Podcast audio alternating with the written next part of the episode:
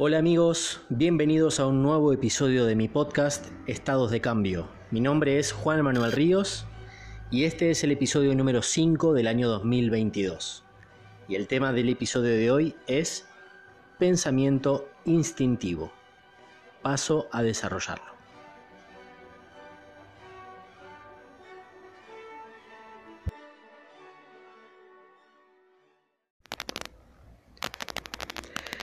Cuando los bebés aprenden a caminar, no tienen a nadie que les enseñe, o por lo menos no directamente, cómo es que tiene que hacer cada paso. Nunca he visto un padre o una madre sentarse frente a un bebé y explicarle lo eficiente que es caminar comparándolo con gatear, por ejemplo. Nadie le entrega a un bebé un libro una guía paso a paso de cómo caminar.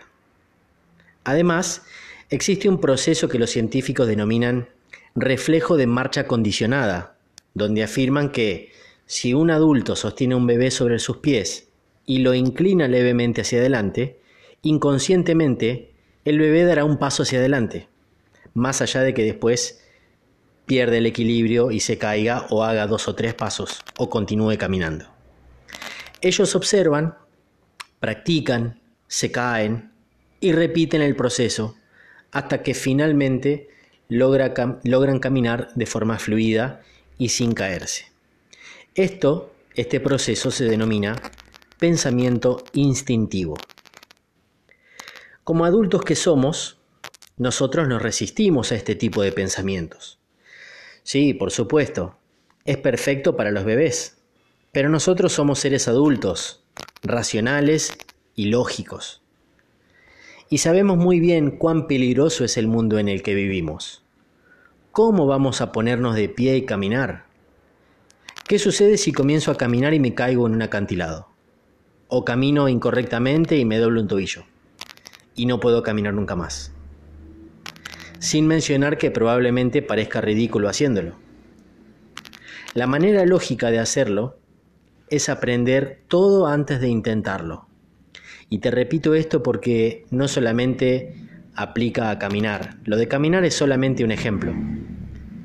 Pero fíjate en el momento de las finanzas, de mejorar tu trabajo, de emprender, de hacer un nuevo proyecto en tu vida, de hacer un viaje.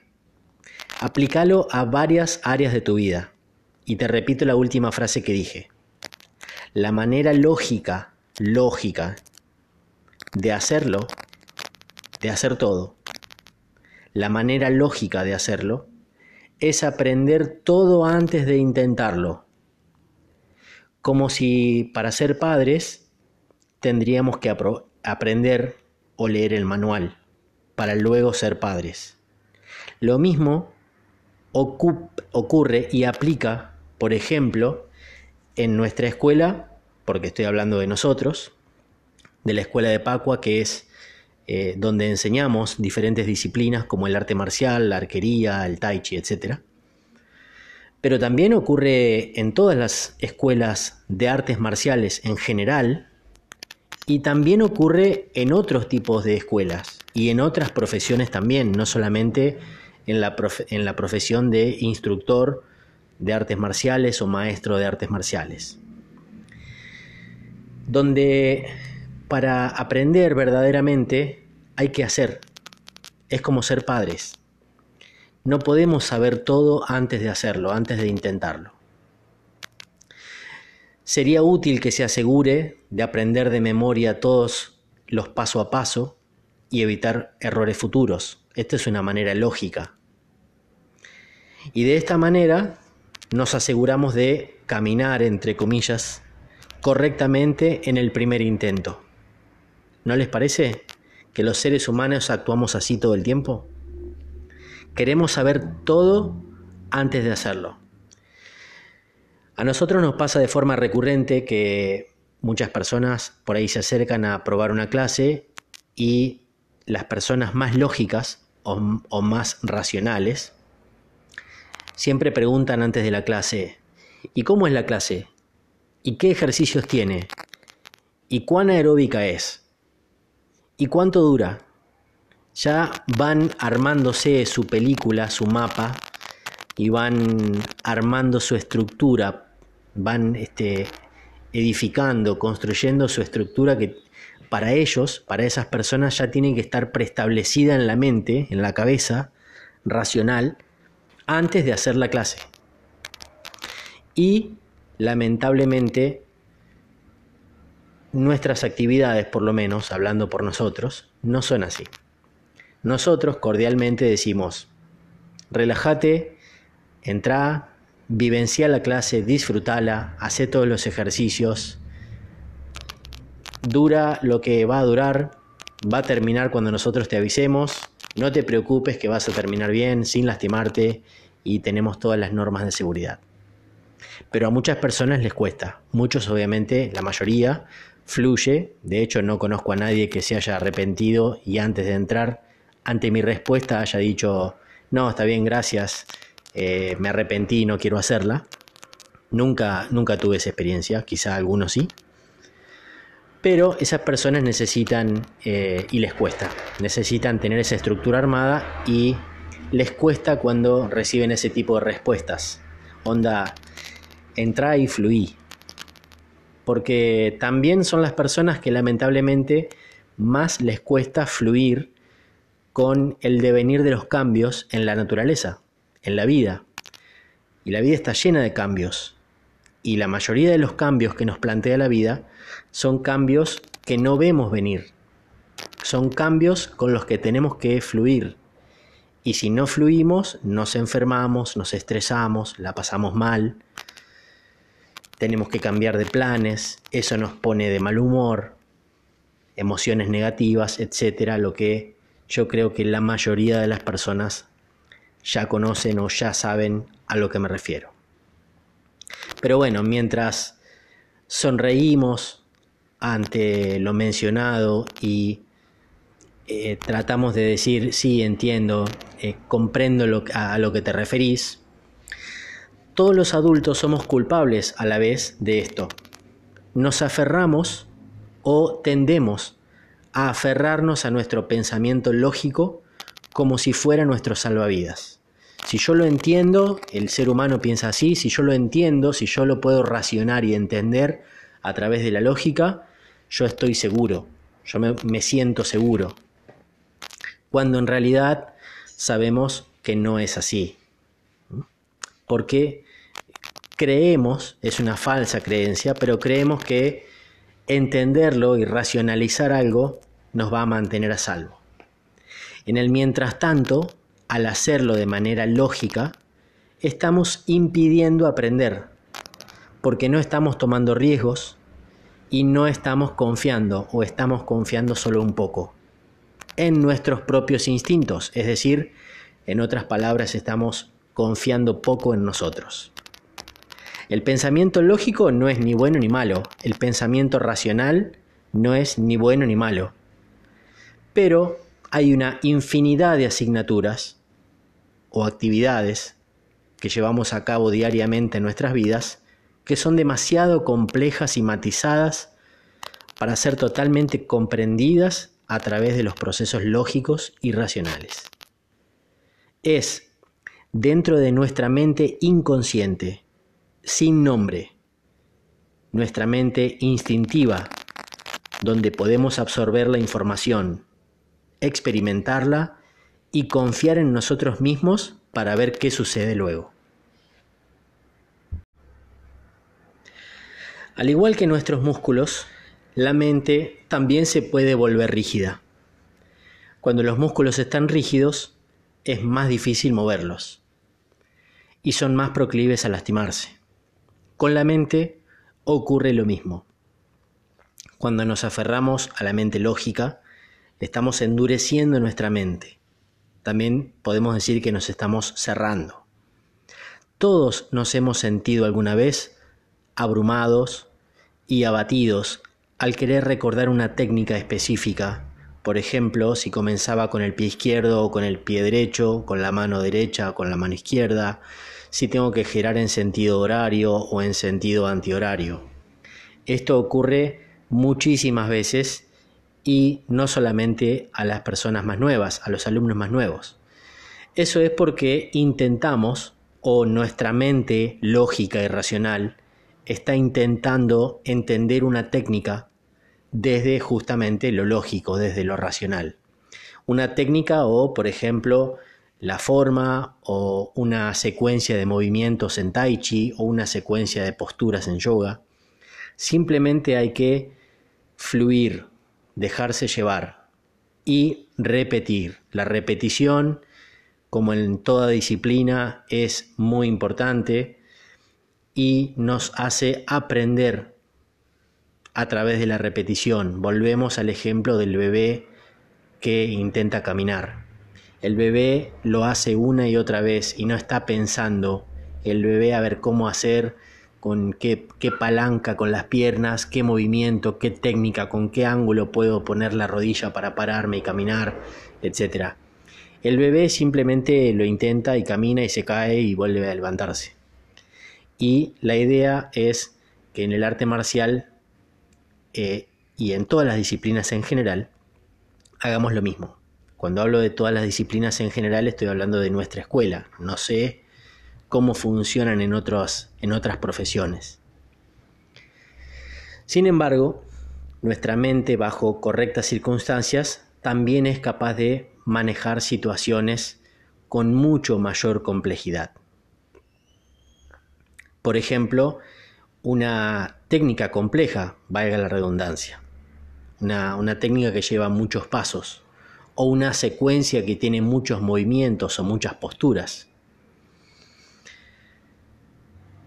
Un ejemplo de esto, de cómo funciona la mente y cómo se adapta y cómo aprende, es lo que los psicólogos denominan el efecto Matrix. Y es cuando una persona pasa por la experiencia cercana a la muerte y percibe que el tiempo pasa en cámara lenta y puede retener infinidad de detalles.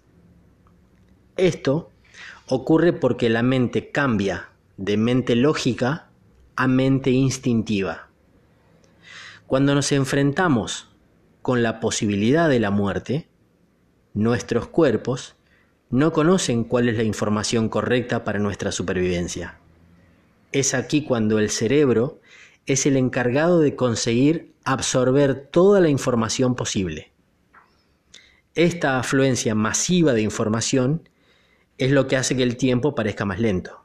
Este proceso sucede una fracción de segundos sin palabras de por medio. Esta experiencia, entre comillas, cercana a la muerte, es lo que experimentamos, por ejemplo, al hacer prácticas de combate o lucha cuerpo a cuerpo, o practicando una técnica de defensa personal, donde una, de las dos personas es derribada o lanzada por el compañero, donde se nos cruza por la cabeza la leve idea o intentamos por ahí racionalizar que nos podemos llegar a morir. Y el miedo siempre existe, porque en una técnica, si caemos mal o caemos con la cabeza, nos quebramos, nos podemos quebrar el cuello, nos podemos quebrar las vértebras cervicales o cualquier otra parte de la columna al caer mal o nos podemos quebrar un hueso. Esa posibilidad siempre está y el miedo siempre está. Pero lo que trabajamos nosotros es el control del miedo, no la eliminación. Nosotros no trabajamos en ninguna de nuestras actividades el no tener miedo, el bloquear el miedo. El, eh, estaríamos mintiendo si te decimos, vení que a través de nuestra práctica no vas a sentir miedo nunca más. No, todo lo contrario. Vení que vas a seguir sintiendo miedo toda tu vida, hagas lo que hagas.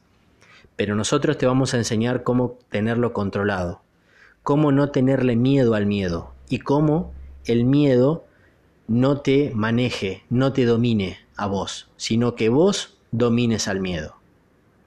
Lo mismo puede ocurrir en práctica de armas cuando estamos trabajando con espadas. Si bien no trabajamos con espadas verdaderas con filo, Sí trabajamos con espadas metálicas, pero sin filo. Trabajamos con espadas de madera.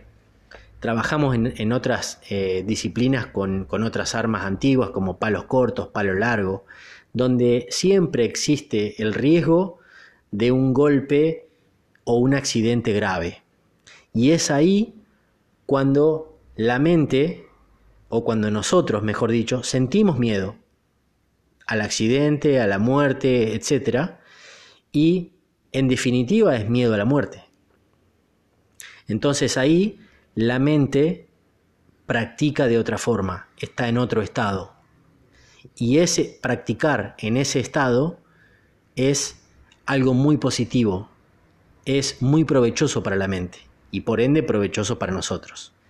Por eso las artes marciales han perdurado tanto a lo largo de miles de años y siguen no solo perdurando, sino que se siguen multiplicando y hoy vemos cada vez más estilos de artes marciales y técnicas y creaciones de nuevos estilos y combates y no importa cuán efectivo es uno, si uno es olímpico y el otro no, si uno es competitivo y el otro no. Lo importante es que la esencia es la esencia del arte marcial. Y eso es lo que nos hace crecer. Teniendo en cuenta todo lo dicho anteriormente sobre la mente instintiva, comenzamos a aplicarla a nuestras prácticas personales. Primero, observamos con una mente relajada, indecisos sobre cuál es la información correcta y relevante. En la práctica marcial, por ejemplo, alguien realiza una técnica para enseñarnos y nosotros intentaremos copiarla lo mejor posible.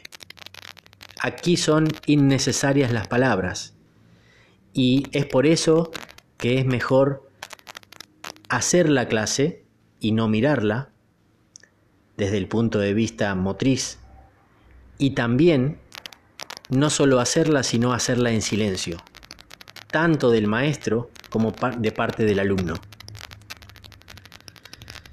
Si creemos que nos hemos aproximado a la técnica correcta después de haberla observado, seguramente lo volveremos a repetir, agregándole una o dos detalles más que hemos observado desde la última vez realizada, que la realizamos. Intentamos no confiarnos en nuestras palabras o en las palabras del maestro, que por ahí explicó la técnica con algunas palabras, porque ya sabemos que las palabras son lentas y además, como los bebés ya nos han enseñado con sus ejemplos, son innecesarias. Entonces, llevando metafóricamente la técnica marcial y todo lo que podemos proyectar y emprender en nuestras vidas, lo que hacemos es pararnos, trastabillar, caernos, hasta que un buen día, sin darnos cuenta, estaremos caminando. Y con esto me despido. Te agradezco muchísimo por escucharme. Y cuando sientas que estás luchando con tu mente lógica, racional, recordá que lo mejor que puedes hacer es respirar profundo y fluir. Chao, hasta el próximo episodio.